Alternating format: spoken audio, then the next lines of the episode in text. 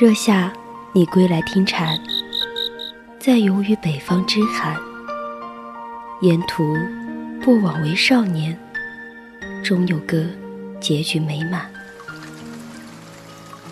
冬去春来，听过鸟语，闻过花香。我希望把所有美好的事物纯真的走完，把疲乏往期装进朴质的长街。希望有一个人可以倾听。我的故事，侧耳倾听，侧耳倾听，为你壶风尘的酒，与你饮往事迢迢。孤帆隐于天际，落日隐于长河，喧哗隐于内心，喧哗隐于内心。但我们从不隐藏于你的视野之中，隐隐约约，隐隐约隐约听到的有声电影。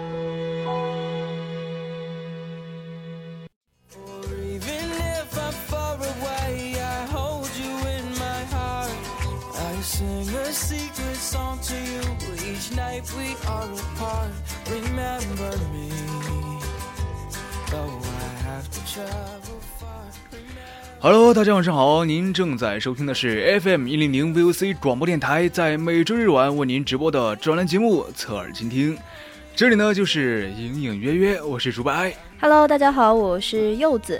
不知道大家还记不记得，我们小时候有一部动画片，里面一只眼睛里面总是噙着大滴泪水，然后因为长着一对招风大耳，竟受了围观者嘲笑的小飞象。对，而他的妈妈呢，也是被大锁链锁着。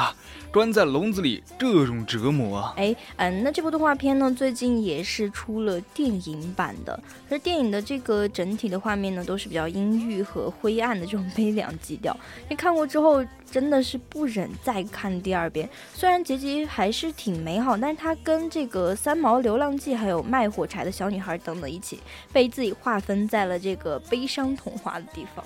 对，新版的小飞象呢，在原作的基础上啊，进行了改编，哎，削弱了悲伤的力度，就没怎么看到小象。呃，单波流泪的镜头了。嗯，其实将这个经典童话改成这个真人电影，在好莱坞早已是司空见惯。嗯，而且对于这种取取材的方式呢，童话之家迪士尼更是屡试不爽。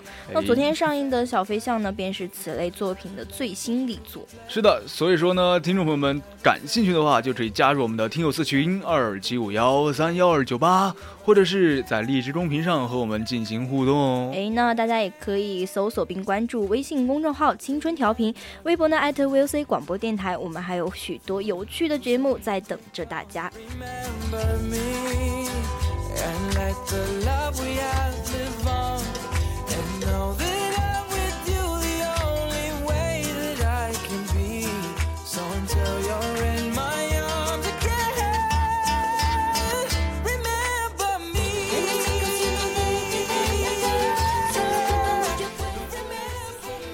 作为迪士尼第四部经典动画呀，一九四一年动画版的小飞象是改编自童书啊，以动物视角描述有特别特别大耳朵的小飞象，就遭到其他马戏团动物的耻笑，但是啊，最后他拥有了自信。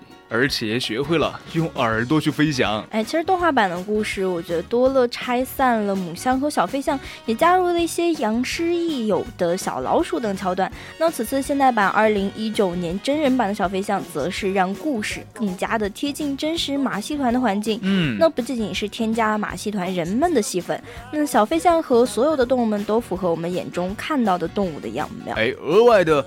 微妙之处啊，就是马戏团的老鼠可以说是看片过程中的小彩蛋，哎，觉得很惊喜。其实，就对于其实对于改编来说啊，就不只是原封不动的老故事，加入几个呃一些什么呃新桥段，呃中规中矩的改编，就已经比奇幻森林还有美女与野兽更有新意了。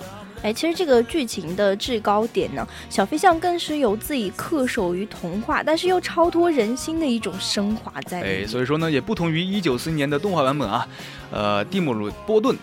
的真人电影就多了更多的人性，因为剧情就不只是限于小象和母象之间的亲情，嗯，还有各式各样的，就是人情世故类的东西和那些呃，比如说我们的马戏团里面的这种这样的一些人情世故了。嗯嗯，其实我一直以来都蛮抵触真人版的动画。其实我就觉得会，嗯，把我以前看过的这种卡通的形象，或者说动漫的形象，一改编成真人，给它附上一种标签，我就觉得好像不是原来那个配方那个味道了。但其实这部小飞象看起来还是和以前的，呃，虽然说，但是我觉得他这部拍的真的是很成功，成功的让我接受了真人电影改编。所以说啊，有人说啊。哎，有人的地方就有江湖。于是呢，有着一双大耳的小呃小象叫笨宝。除了面对自己的不同啊，还得经历很多人类关卡，才能找到生存之道。嗯，那小飞象的原著故事简单，但是很动人。真人版的电影呢，也拥有了原著的精神，同时能够让人感受到恐惧、失望，还有幽默、快乐这些情绪在里面。那毫无疑问呢，小飞象笨宝绝对是本片的灵魂人物。哎，真的，因为在片中呢，他的命运可谓是相当的波折，怎么说呢？呃，就他飞行才华小，用来的大耳朵飞行被发现之前啊，巨大的耳朵带着他几乎都只有骑士，就被周围的就嘲笑他，你怎么这么与众不同啊？你怎么，哎呀，就是嘲笑他，就好像畸形儿一样。一开始呢，就只能在马戏团扮演被观众嘲笑的那种，就像小丑一样。其实我觉得这样的经历其实颇有隐喻外貌与众不同的人容易受到一种异样的眼光的意味。嗯，那之后呢，奔宝凭借着飞行的本领一举成为天下知的过程。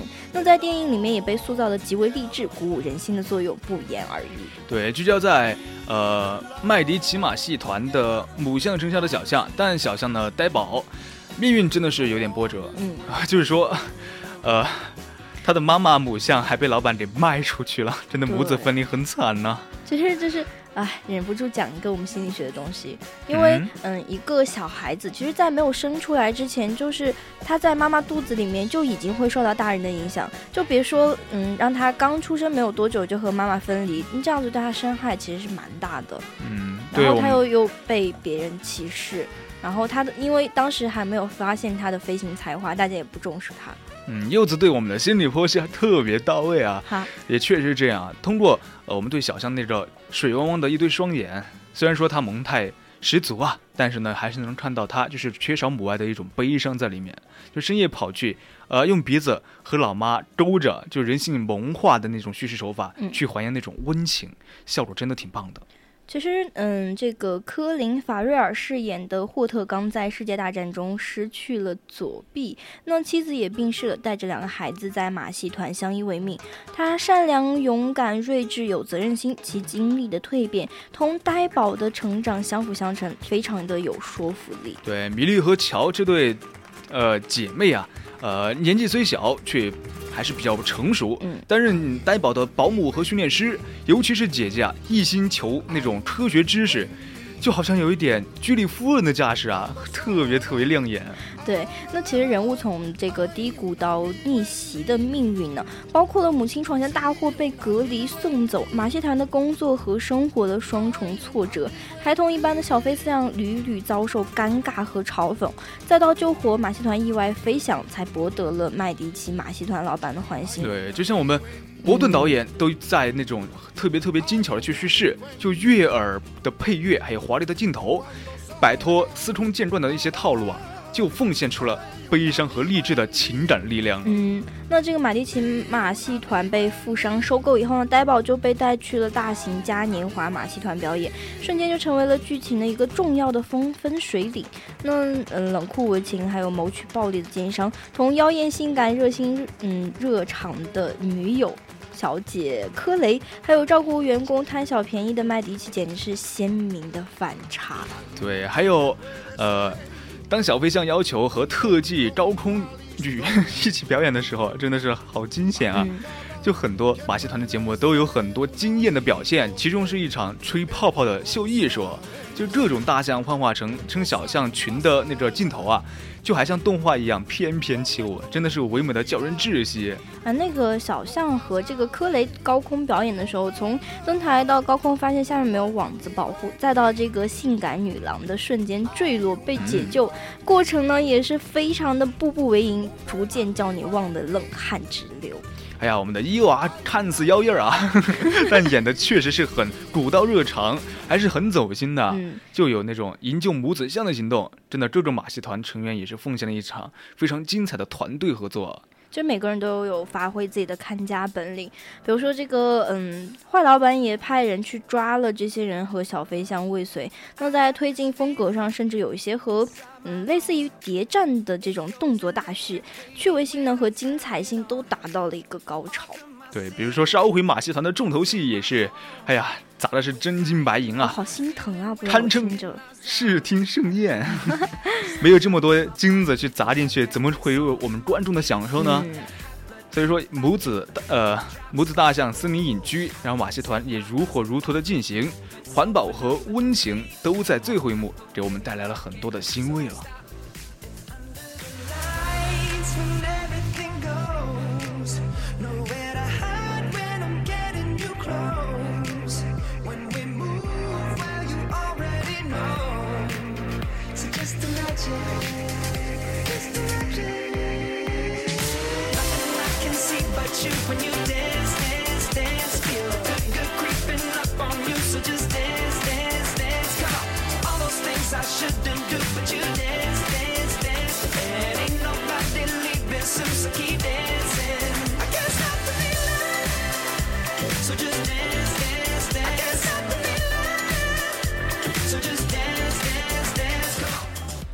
其实啊，我们小飞象其实就是全程都围绕着笨宝这段独特的境遇啊。笨宝就象征着一个无法融入的社会，却能把自己的缺陷转化成优势的人。嗯，其实这样的角色光环既充满了童趣的元素，那又让我们的故事显得十分的有内涵，可谓是集深度和趣味于一身，寓教于乐，你知道吗？哎，对。另一方面呢，笨宝和母亲的亲情线也是让真人版的小飞象多了一丝属于人间的感动和体味人生的温度啊。嗯。在笨宝刚出生不久呢，母亲就因为保护他一度失控，而且闯下了大祸，就被隔离送走。就毫不夸张的来说吧，小飞象一大成功之处就是在于对笨宝的被迫与母亲分离的伤心和没落的诠释。对，演者也是不舍，观者呢也是心酸啊。就以用动物的情感塑造来说的话，就小飞象就将这里面的情感刻画的。非常的真挚和动人，就是我们电影的重要的亮点之一，也是。嗯，其实，嗯，跟很多的动画的最后结局都一样，是一个比较美满团圆的结局。那更是在借动物们的情感向观众来致敬。嗯，由于是无法给予动物们比较好的居住环境，就随着人们就越来越爱护动物的那个意识就。慢慢的增长了，就马戏团的动物表演呢，也是走走入了历史。那个笨宝和母亲在大森林里面的生存的大结局，是所有人对他们就能有一个安全而且自由的归宿的一个希望了。嗯，其实在这次的真人版改编当中呢，嗯，这个他曾经坦言到说，我从来都不喜欢马戏圈养并训练动物的行为，更不喜欢小丑及种种不怕死的特技。对啊，但是。马戏团里面集合了很多，就是那种不适应正常社会，甚至被视为异类的人。他们呢，建议建立了属于自己的家园嘛。这也是一种比较浪漫，而且就是我会深深的为此感到着迷的那种剧情。其实我们在现在的生活里面，都是嗯，已经在呼吁大家去抵制这种马戏表演，也抵制就是我们去观看一些动物的表演。因为嗯，大家现在很流行一句话，就是说没有。买卖就没有伤害，对，所以我们如果要杜绝这种悲剧的话，还是要尽量去，嗯，不参与这种活动。嗯，是的，在剧情里面呢，也是小飞象开始的迷茫，就如同米莉的迷茫一样，就是波顿也是曾经有过这样一段迷茫期的，但最后呢，他也是一起走出了迷雾。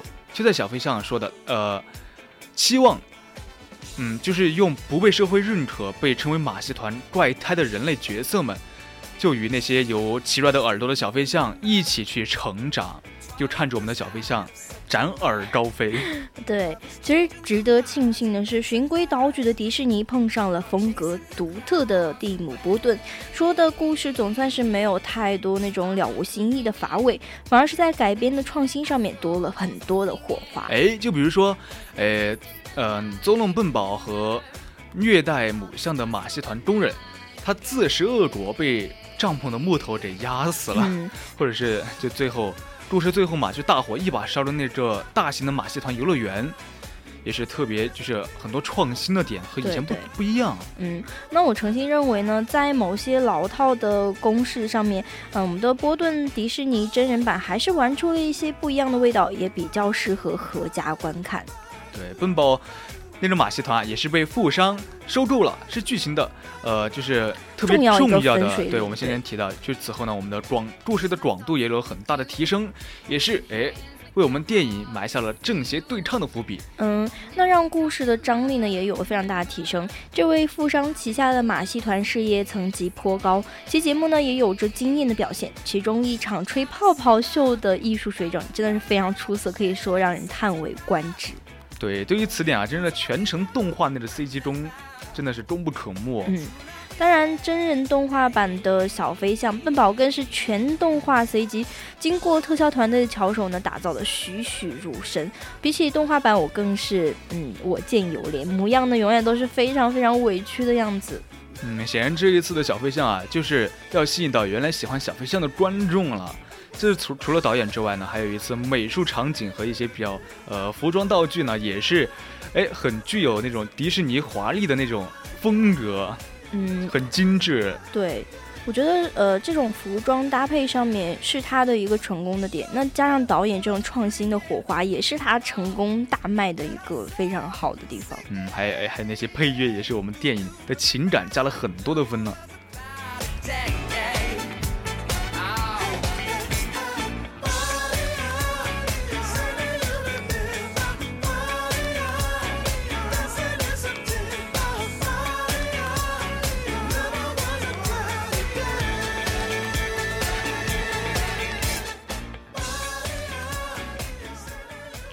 哎，我们知道啊，从灰姑娘，还有奇幻森林到现在的小飞象，迪士尼这些古老动作，呃，动画片 重新的翻拍了，就给观众带来的那种新奇感，却一点点都没有低下去。还就那些老 IP 重新焕发出一些新生来，就只因为我们迪士尼电影就是那种精益求精的创作思路，就让我们感受到一种与与众不同的力量，真的很美。对，因为你看迪士尼，其实它在这个动画运作方面已经，嗯，就是辉煌了很多年了。它一直就是久盛不衰的原因，就是它在这种精益求精的创作，然后去拥抱这种不同的力量。其实，在这一波的真人改编之中呢，《奇幻森林》和《美女与野兽》已经在全球缔造了近二十亿美金的票房。如果呢你是迪士尼的粉丝，近几年来可能要准备拥抱，嗯，旧纪元的到来。因为二零一九年呢，还有《狮子王》、《阿拉丁》还有《花木兰》即将登场。对，把旧的动画呢以新技术翻新啊，另外加入符合现代的一些什么呃一些呃元素进去，看起来啊，迪士尼也是准备一边怀旧一边创新，继续拉拢我们这些新旧时代的观众。就是一边在讨好旧的观众，一边又可以拉新的观众进来，所以他才会久盛不衰。嗯。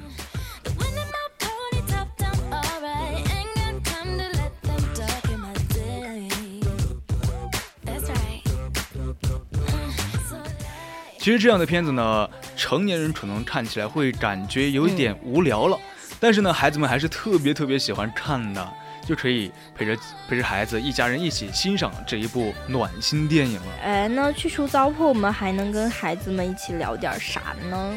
哎，我觉得首先啊，就是不要去强调动物主义保护者，因为我们聊的是，呃，我们的地球是。宇宙万物组成的，我们仅仅是其中的一份子而已。所以我们要跟自然和谐的相处，并不是说，嗯，我们其实跟动物都是平等的关系。那还有一点呢，就是不要去聊小女孩热爱居里夫人，但貌似也没啥相关事项。我们要聊的是老鼠的孩子未必只会打洞。对，比如说我们的老母象的孩子小飞象啊，它呢虽然说是生出了一对大耳朵，但是呢，它却与呃，其他象就完全不同了。这头象还会飞，真的是特异功能都出来了。还而且呢，嗯，我们就是不要去聊反派的一个蠢，我们可以聊聊反派在翻蠢之前设计的一个怎样乐园，也可以去聊聊关于怪物的那个噩梦岛存在的初衷。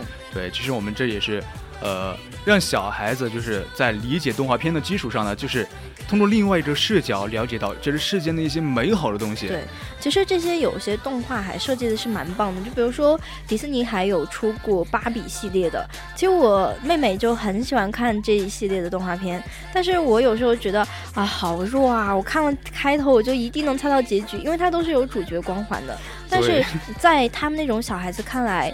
就是很有教育意义的东西，比看那种什么乱七八糟的东西要好很多。对啊，就像这部小飞象，它的大耳朵在别人看来就是一种缺陷嘛，但是呢，嗯，在就是另外一种角度看来就是不正常，也可能是一种。天赋所在。这个电影给我们启发，就是说我们可以从很多的方面让孩子感受到不一样的世界，又或者说呢，不用聊就聊一聊吹泡泡那段，想象自己就可以造出一个梦来。对，小飞象呢是一部童话，不过呢，它所宣扬的一些价值，呃，从不同的角度看，它和呃那个。胡波的大象席地而坐有着很多异曲同工之妙，哎，但是后者其实是一部有点沉重的影片。之所以沉重呢，是因为影片的主人公亲眼目睹他们所置身的世界是一个世界观和价值观都崩塌的世界。嗯，他们也是决定去满洲看一头大象。这头大象呢，可以坐在地上啊，可以坐的大象，哎，就像可以飞的大象一样，就。哎，为这个世界又生产出了新的意义了啊！哎，我想在整部影片当中，有很多的地方都能够启发我们共同的思考。那感兴趣的朋友就可以带着孩子，或者说带自己的朋友、女朋友、男朋友去看一看，都是很不错。哎，是的，那本期的隐约约就到这里了。下面的人在旅途和三位书更加精彩。下周同一时间，请继续锁定隐隐约约。我是朱白，我是柚子，下期再见。